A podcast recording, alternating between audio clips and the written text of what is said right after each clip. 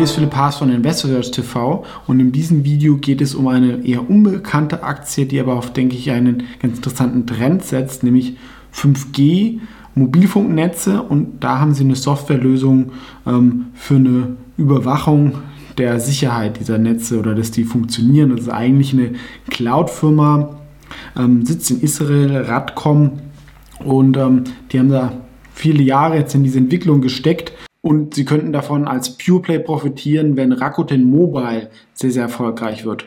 Ähm, kann man sich auch mal das Video zu Rakuten anschauen. Ähm, die haben ja in Japan ein neues virtuelles Mobilfunknetz aufgebaut, ähm, was deutlich günstiger ist es mehr auf Software ähm, Wert legt. Ähm, 1 und 1 wird in Deutschland das mit Rakuten auch zusammen aufbauen. Und was bietet Radcom da an? Die haben auch ein paar andere Sachen, aber eine Softwarelösung, dass ich die Stabilität dieses Netzes überwachen kann, dass ich sehen kann, wo irgendwo ein Problem ist und dann schnell reagieren kann. Sie haben leider aktuell nur so drei, vier Kunden, vor allem Rakuten, AT&T und ähm, noch was in den Emerging Markets. Da sollen wir noch ein paar dazukommen.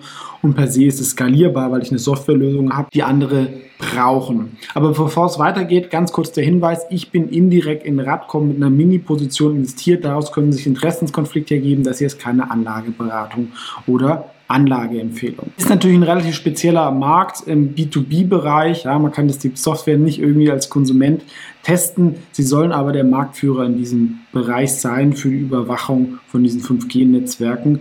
Und Rakuten möchte das halt weltweit jetzt auch verkaufen. Und da sind sie einfach dann so mit dabei. Ja? Also wenn man so ein neues Rakuten Mobilfunknetz baut, ist natürlich ein ganz kleiner Anteil, aber sind werden da mitverkauft und das kann natürlich bei so einer kleinen Firma auch ein ordentlicher Hebel sein. Funktioniert auch mit ein bisschen künstlicher Intelligenz und hier sehen wir nochmal, dass sie halt sehr, sehr schnell den Grund für ein Problem in so einem Netzwerk erkennen können. Man kann es dann verbessern und ähm, Downtimes, also dass es nicht funktioniert, das ist, weiß jeder, wie nervig das ist, wenn das Internet nicht funktioniert, um bis zu 70 Prozent senken. Das hat natürlich auch eine hohe Auswirkung für Kundenzufriedenheit. Ähm, und so ein Mobilfunknetz, ne, die Kosten sind da so groß, da fällt es dann nicht so ins Gewicht, wenn ich dann noch so eine gute Software dazu buche. So sieht es dann für den Bediener aus, also für ein B2B-Software durchaus modern ähm, und es funktioniert auch zusammen mit Amazon, AWS und Microsoft Azure. Und sie setzen halt nicht nur auf die normalen 5G-Netzwerke, sondern sie sind halt dieser PurePay, dass es auch so ein Cloud-native virtuelles Netzwerk gibt. Ne? Jetzt sind die meisten Mobilfunknetze noch viel, viel Hardware und in der Zukunft wird da halt eher die Hardware so von der Stange gekauft und die man dann virtuell ähm, steuern kann. Das ist halt dann günstiger, flexibler, wie es Rakuten macht. Aber gehen wir noch mal kurz in die Investorenpräsentation rein. Firma ist wie gesagt aus Israel, ist aber an der Nasdaq gelistet, kann man also eigentlich auch relativ einfach kaufen, wenn man es möchte.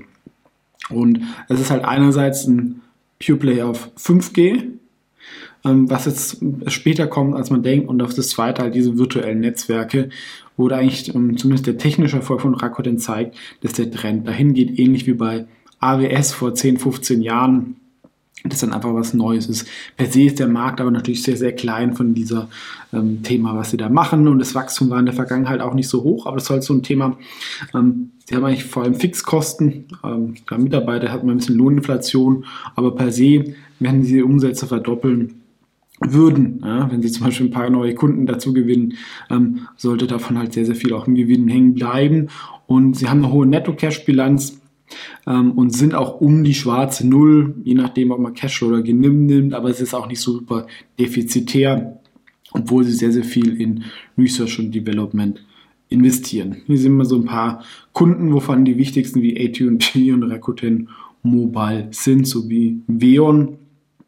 Und das Besondere ist halt dieses Real-Time Network Analytics mit ähm, Buzzword AI, was man halt einfach in dieser neuen Welt braucht. Ja? Und oft gibt es ja ähnlich wie im IT-Sektor dann alle äh, Dekaden so ein neues technologisches Modell. Ähm, ist nicht immer hundertprozentig sicher, was sich dann da durchsetzt, aber wenn sich das halt durchsetzen würde, wäre Redcom ein großer Profiteur davon, der da ähm, technisch auch gut aufgestellt ist. Natürlich, wenn es dann kommt, kommt dann nochmal mehr Konkurrenz, aber zumindest haben sie diesen technologischen Vorteil und vielleicht kauft dann, auch jemand was, weil die Firma, wenn wir uns das hier auch anschauen, ist 160 Millionen. Davon sind irgendwie 70 Millionen noch Cash. Also ich habe einen Firmenwert von um die 90 Millionen. Schätzungen sind eher ähm, zu negativ. Das ist natürlich jetzt für so eine ähm, große Firma auch nicht so viel. Ja, und zuletzt hat ja Huawei, glaube ich, ähm, viel verkauft in den letzten Dekaden. Jetzt, glaube ich, wird gerade was nach Ukraine und Taiwan werden dies mehr Probleme haben, im Westen das zu verkaufen. Davon könnten sie natürlich auch profitieren, dass ihre Lösung als eine westliche Firma dann im, sag ich mal, in Westen und neutralen Ländern mehr gefragt wird. Ja, und 5G muss halt auch funktionieren, ja, wenn ich das autonome Fahren äh, damit zusammenarbeite, wenn ich da irgendwie Downtimes habe. Das ist natürlich dann nochmal schlimmer, als wenn das Internet äh, mal kurz nicht geht. Und da wird viel investiert, es ja, wird schon lange drüber geredet, aber wenn diese Grafik hier stimmt, könnte es natürlich schon sehr interessant sein, weil das soll sich jetzt ähm, aktuell, das sind ja die Zahlen, die wir jetzt haben von 2021, ähm, auf 22 verdoppeln und danach wirklich stark ähm, wachsen. Also der Markt sollte sich stark vergrößern für Redcom und ähm, davon sollten sie dann profitieren. Denn bis jetzt wurde 5G, ja, kennt ihr vielleicht auch, funktioniert mal in einer Großstadt aber sehr punktuell und eher auf einer alten Technologie und jetzt ab 21 und dann mehr auf 22 sollen es halt dann reine 5G-Netzwerke geben und ähm, da ist dann, je mehr solche ähm, Säulen ich habe, die solche Sachen senden, desto mehr Fehler können natürlich passieren. Da braucht natürlich mehr Software, die schaut, dass das alles ähm, funktioniert und ähm, da ist dann Redcom aktiv. Also sie, sie tun sich selber als die Telekom Cloud Experts bezeichnen, also ähnlich ähm, wie es halt vor ein paar Jahren noch ISDN gab oder noch immer noch gibt. Und dann virtuelle Telefonanlagen sind sie halt das so für das Neue. Und das, was Rakuten Mobile da geschafft hat, ist wirklich sehr, sehr innovativ. Ähm, gibt natürlich nochmal ganz langfristig ähm, das Internet so aus dem ähm, All, aber gerade in Städten ähm, wird, glaube ich, es auch immer Sinn machen, da Masten vor Ort zu haben.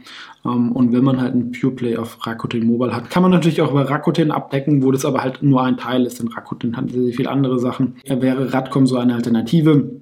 Wachstum muss natürlich noch ähm, sich beschleunigen und wenn dann die Profitabilität in 22 und 23 nachhaltig da ist, ähm, könnte es dann zu, auch zu einer Neubewertung ähm, führen. Ähm, wir sehen hier so leichtes Wachstum und ähm, ich denke, das Risiko durch die Cash-Bilanz und die Technik ähm, bei überschaubarer absoluter Bewertung ähm, ist dann nach unten einigermaßen überschaubar, wenn das, zumindest wenn das Thema kommt. Und ähm, ja, das wäre halt ein Pure Play darauf. Und wenn wir uns die Aktie halt auch im langfristigen Chart anschauen, ist sie halt relativ unkorreliert zu diesen anderen Wachstumsaktien, was ja auch im aktuellen Marktumfeld mal ganz angenehm ist. Ähm, gibt auch die Radgruppe in Israel und ist einfach, sage ich mal, ein Sonderthema.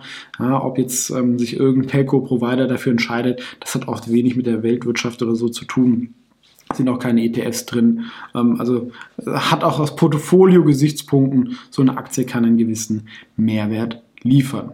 Deswegen mein Fazit, ähm, tut man es jetzt nach Umsatz oder ähm, Gewinn ähm, bewerten. Nach Umsatz denke ich, wäre es zu günstig, weil wir sind beim EV Sales so um die drei, was für eine Softwarefirma, für ein spannendes Thema, denke ich, nicht zu viel ist, wenn man profitabel ist.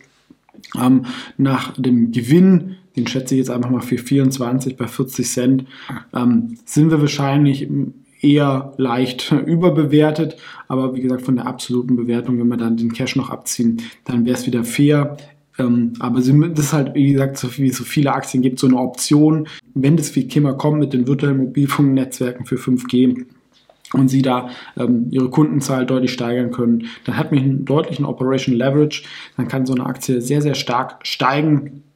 Wenn nicht, ähm, wird wahrscheinlich auch nicht so viel passieren, weil aktuell wenig Aufmerksamkeit drin ist ähm, und sie vielleicht dann eher auch mal gekauft werden. Ähm, und gibt es halt ein bisschen so Rückendeckung so von den Marktthemen. Aber wie ihr schon hingewiesen habt, solange hier noch keine nachhaltige Profitabilität da ist, wäre das maximal was für eine Beobachtungsposition, wie ich es indirekt auch gemacht habe. Was ist eure Meinung dazu? Ansonsten vielen Dank fürs Zuschauen und bis zum nächsten Mal.